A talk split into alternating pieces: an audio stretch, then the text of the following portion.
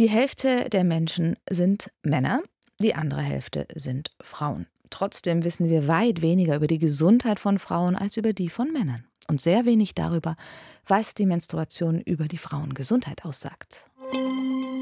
Blutgeschichten. Der RBB Kultur Thementag Menstruation. Mandy Mangler ist Gynäkologin und Chefärztin der Klinik für Gynäkologie und Geburtsmedizin am Auguste-Victoria-Klinikum in Berlin. Sie setzt sich für Aufklärung zur Gesundheit von Frauen und Mädchen ein, unter anderem mit ihrem Podcast Gyncast. Mit ihr will ich jetzt über Wissenswertes der Menstruation sprechen und über Forschungslücken, die immer noch bestehen und die Folgen haben für die Frauen. Guten Tag, Frau Mangler. Hallo. Beginnen wir jetzt mal mit ganz Grundlegendem. Der Mensch bzw. die Frau mit ihrer Menstruation ist ja in der Natur eher die Ausnahme. Welche Tiere gibt es denn noch, die menstruieren? Ähm, ja, wir haben ganz unterschiedliche Säugetiere, die menstruieren, also Primaten, aber klar kennen wir das auch von den Säugetieren, die wir vielleicht manchmal zu Hause haben, Katzen, Hunden und so weiter, aber die haben eine andere Form von Menstruation.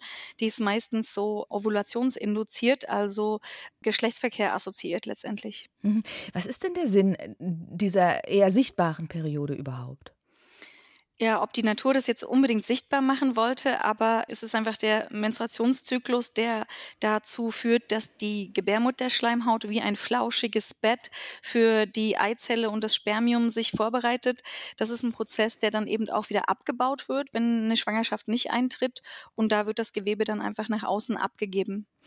Unterscheidet sich das Menstruationsblut von anderem Blut im Körper? Ja, ganz grundsätzlich unterscheidet sich das. Das ist zum Beispiel kein Blut an sich, sondern man würde eigentlich sagen Menstruationsflüssigkeit, weil diese Menstruationsflüssigkeit, die besteht eben aus verschiedenen Bestandteilen, Gewebe, Schleim und eben Blut, was nicht gerinnbar ist, interessanterweise. Also das läuft und hat keine Gerinnungsfaktoren, ist ja auch klar. Sonst würde man Schorf in der Vagina oder Vulva haben. Das ist natürlich nicht sinnvoll.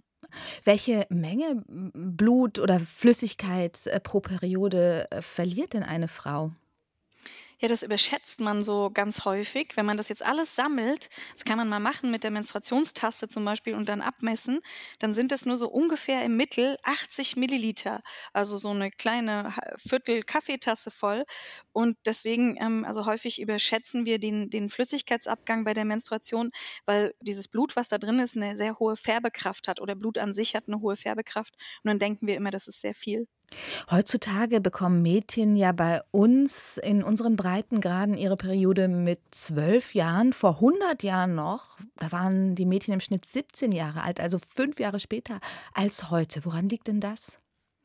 Das liegt daran, dass wir alle sehr gut ernährt sind und dann setzt so ein Mechanismus ein, der sagt, die Evolution letztendlich, die sagt, ja, das ist ja super hier, hier gibt es gute Nahrung und die Situation ist günstig, hier können wir also Vermehrung fördern. Und dann wurde die Menstruation immer weiter nach vorne geschiftet im Lebensalter der Mädchen, sodass es jetzt schon ganz schön früh anfängt, ja. Mhm.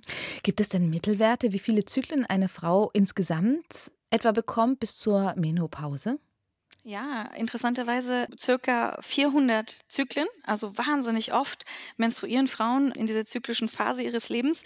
Und äh, das ist auch, die, Spitzenreiterin sind wir da im Vergleich zur restlichen Evolution. Also noch nie haben Frauen so viel menstruiert wie heute. Schiebt sich die Menopause auch immer weiter nach hinten, so wie die erste äh, Menstruation früher anfängt oder früher kommt? Das ist eine sehr interessante Frage. Eher nicht, aber dieses Aufhören dieser ähm, regelmäßigen Zyklen, das ist noch multifaktorieller letztendlich auch als das Anfangen der regelmäßigen Zyklen.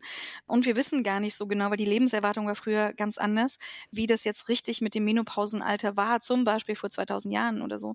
Deswegen können wir da, haben wir da jetzt nicht so wahnsinnig viele Daten. Mhm. Wir wollen auch über den Forschungs Gender Gap sprechen, den nenne ich jetzt mal so. Gender Health Gap sagt man ja mhm. auch. Lange Zeit wurden ja klinische Studien nur mit Männern gemacht. Es soll sogar fünfmal mehr Studien geben über Erektionsstörungen als über die ja doch offenbar weiter verbreitete Endometriose. Und bevor wir jetzt darüber sprechen, noch mal kurz zur Klärung an dieser Stelle Endometriose. Soweit ich weiß, wächst da die Gebärmutterschleimhaut von Frauen, die davon betroffen sind, über die Gebärmutter hinaus. Aber dass die Studienlage da so dürftig aussieht, woran liegt das? Mhm, ja, sehr gut, genau. Das ist genau die richtige ähm, Definition von Endometriose, also kleine Schleimhaut außerhalb der Gebärmutter, die dann bei der Menstruation zum Beispiel auch mitblutet und starke Schmerzen verursacht.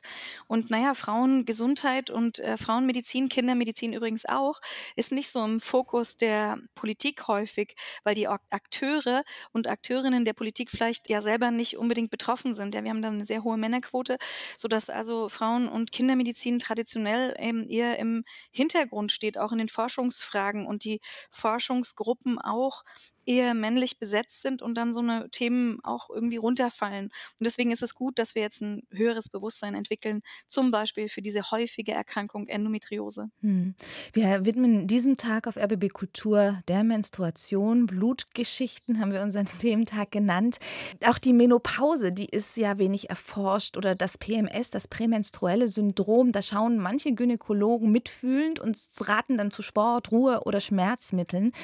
PMS kann man das eindeutig definieren und ja messen? Da könnte ich jetzt sehr lange drüber sprechen über PMS. PMS letztendlich, das charakterisiert eine Zyklusphase und die haben wir als Gesellschaft pathologisiert. Also wir haben auf einmal gesagt, das ist eine Zyklusphase, die ist irgendwie krank. Dabei ist es eine ganz normale Zyklusphase, die gekennzeichnet ist durch verschiedene Veränderungen, zum Beispiel mehr Hunger, Anfälligkeit für zum Beispiel Schlafmangel und so. Aber sie ist nicht besser oder schlechter als jede andere Zyklusphase. Und wir haben aber es geschafft, der kulturell so einen Stempel aufzudrücken, dass sie auf einmal einen schlechten Ruf hat. Aber ich finde nicht, dass sie einen schlechten Ruf verdient, weil in dieser Zyklusphase liegt sehr viel Power und Energie. Also sind alle Frauen von PMS betroffen? Ja, also hm, ich würde es nicht PMS nennen, ich würde es einfach eine Zyklusphase nehmen, die mhm. anders ist als die anderen, beziehungsweise jede Zyklusphase hat irgendwie ihre Eigenheit und ihre Besonderheit. Und Frauen sind im Laufe der Zeit und im Laufe des Zyklus unterschiedlich. Männer sind auch zyklische Wesen übrigens. Also Testosteron ist morgens höher und im Winter niedriger und so. Also wir sind alle zyklische Wesen, das darf man nicht vergessen. Und deswegen ist das einfach komplett physiologisch normal. Mhm. Viele Frauen, die befassen sich mit ihrem Zyklus, Sportlerinnen zum Beispiel, aber nicht nur Sportlerinnen. Manche Frauen, gerade jüngere, haben eine Zyklus-App und richten ihren Alltag auch nach ihrem Zyklus aus. Halten Sie das für eine Social-Media-Modeerscheinung oder ist das sinnvoll? Na, das ist total gut, weil das geht in die Zukunft der Medizin, nämlich in personalisierte Medizin. Egal, ob man jetzt Mann oder Frau ist, die Zukunft der Medizin ist personalisiert. Also nicht mehr so, dass man sagt, ah ja, das hat jetzt hier 10.000 anderen Menschen geholfen und deswegen ist es gut für dich, sondern dass man von dem jeweiligen eigenen Körper Gesundheitsdaten direkt ableitet und daraus mehr Gesundheit erwirkt für die einzelne Person. Von daher sind Zyklus-Apps super und das Leben nach dem Zyklus zu richten und den eigenen Körper lesen zu können und zu verstehen, das ist für Männer, Frauen super super und den Zyklus mit einzubeziehen, ist eine sehr gute Form des Gesundheitserlebens. Wie würden Sie denn sagen, könnte man das Leben nach dem Zyklus besser ausrichten? Also an den Tagen zum Beispiel weniger arbeiten oder zu Hause arbeiten oder ja, das kann man nicht so pauschalisieren. Das ist für jede Person ein bisschen anders. Deswegen ist es total gut, wenn man in seine Zyklus-App mhm. reinträgt, Dinge, die einem wichtig sind. Zum Beispiel, was weiß ich, Aktivität, Gewicht oder irgendwas, was man wichtig findet und das für sich selber analysiert. Grob und pauschal kann man sagen, dass zum Beispiel die erste Zyklusphase, also die erste Hälfte von eher, sagen wir mal, Stabilität in zum Beispiel Schlaf und allem gekennzeichnet ist und die zweite dann ein bisschen unruhiger ist.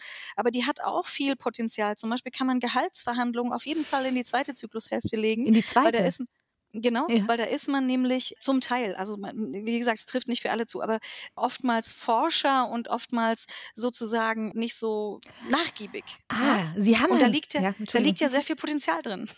Sie haben mal bei der Republika bei einer Diskussion gesagt, sinngemäß, Sie lieben Ihre schlechte Laune, wenn Sie mhm. Ihre Periode haben darum, mhm. dass sie besser in Gehaltsverhandlungen sind zum Beispiel oder Forscher?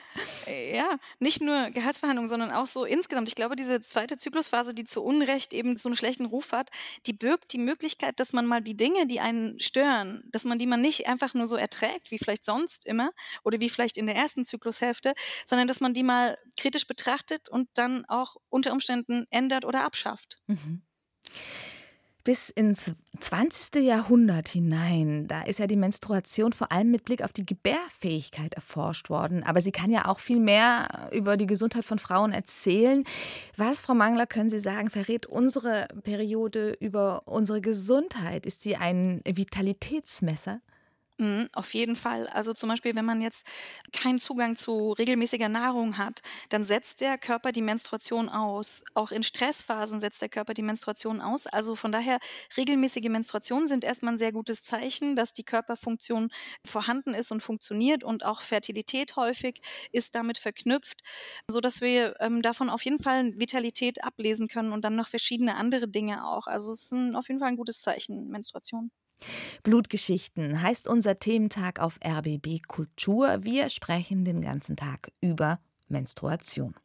Über die Menstruation aus wissenschaftlicher Sicht habe ich mit Mandy Mangler gesprochen, Gynäkologin und Chefärztin unter anderem der Klinik für Gynäkologie und Geburtsmedizin am Auguste-Victoria-Klinikum in Berlin.